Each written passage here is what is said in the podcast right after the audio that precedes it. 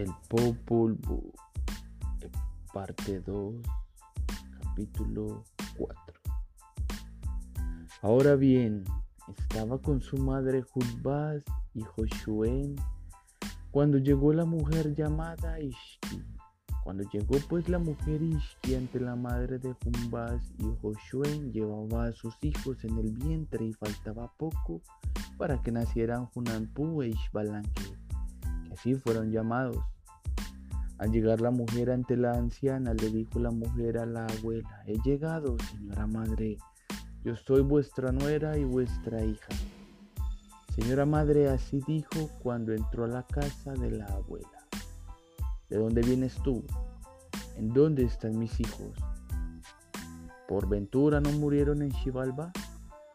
¿No ves a estos a quienes les quedaron su descendencia y linaje que se llaman Jumba y Jonshue. Sal de aquí, vete, gritó la vieja a la muchacha. sin embargo, es la verdad que soy vuestra nuera. A tiempo que lo soy, pertenezco a Hudjunampu. Ellos viven en lo que llevo, han muerto. Hudjunampu y Bukudjunampu volverán a mostrarse claramente, señora suegra. Y así pronto veréis su imagen en los que traigo le fue dicho a la vieja. Entonces se enfurecieron Jumbaz y Junshue, solo se entretenían en tocar la flauta y cantar, en pintar y esculpir, en lo que pasaban todo el día, y eran el consuelo de la vieja. Habló luego la vieja y dijo, no quiero que tú seas mi nuera, porque lo que llevas en el vientre es fruto de tu deshonestidad. Además, eres una embustera mis hijos de quienes hablas ya son muertos. Luego agregó la abuela, esto que te digo es la pura verdad, pero en fin, está bien.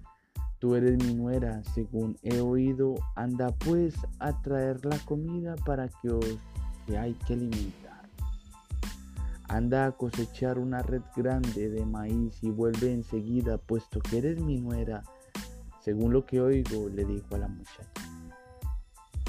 Muy bien, replicó la joven y se fue enseguida para la milpa que poseía. Humbax y Shue.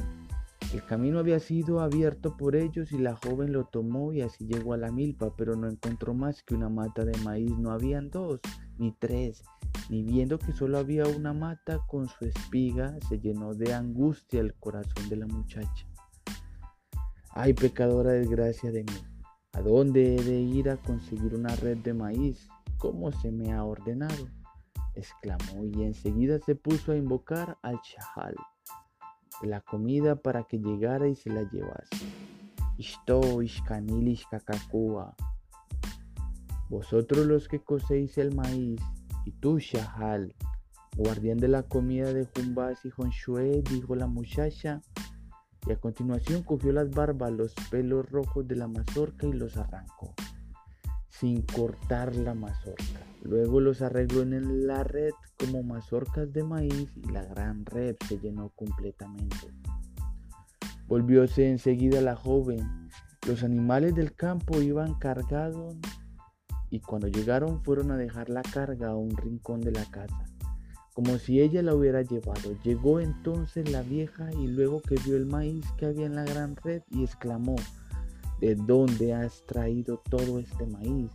Por ventura acabaste con nuestra milpa y te la has traído toda para acá.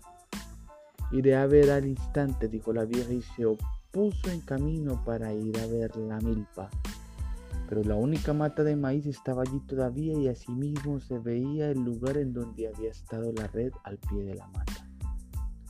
La vieja regresó entonces a toda prisa a su casa y dijo a la muchacha, esta es prueba suficiente de que realmente eres minera.